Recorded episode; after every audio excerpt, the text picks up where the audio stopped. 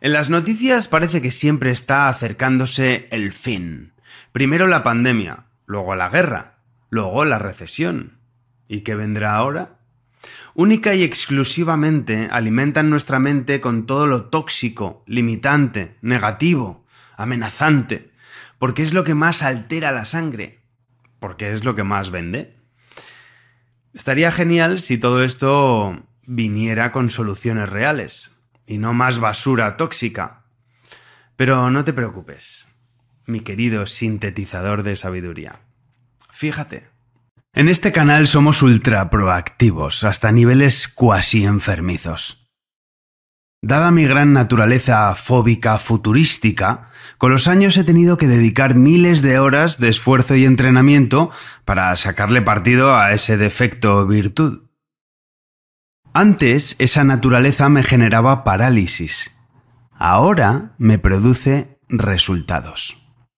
Mi estrategia para intentar prosperar, venga lo que venga, es la siguiente. Primero, invierte en tu mente.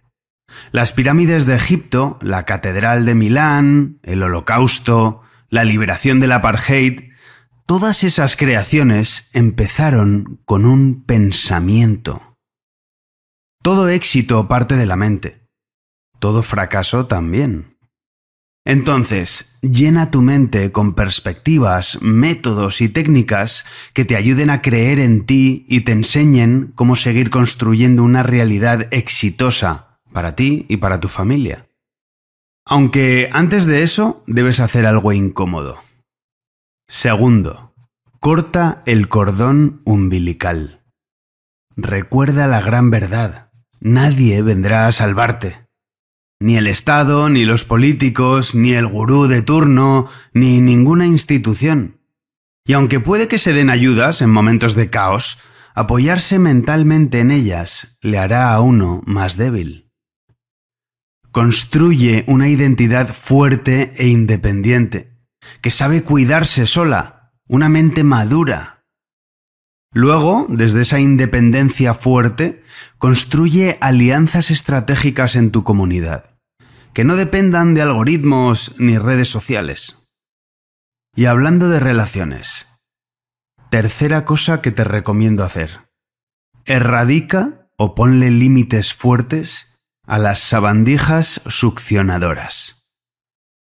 El estrés saca lo mejor y lo peor de según qué humano. Si ya te has empezado a transformar, lo habrás visto en tu propia piel.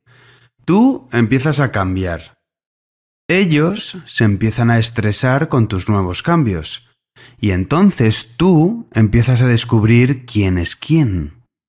Los que chupan energía, no aportan, se burlan de ti, solo se quejan, etc., sé consecuente con ellos. Si los dejas en tu vida, serán como las noticias. Solo basura y tendrás que hacer cuádruple esfuerzo porque no ensucien tu mente con creencias fracasadas. Muchos de mis clientes deciden mantener en su vida alguna sabandija.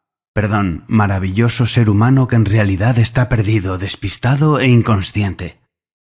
Si mantienes a esas personas en tu vida, luego no te quejes.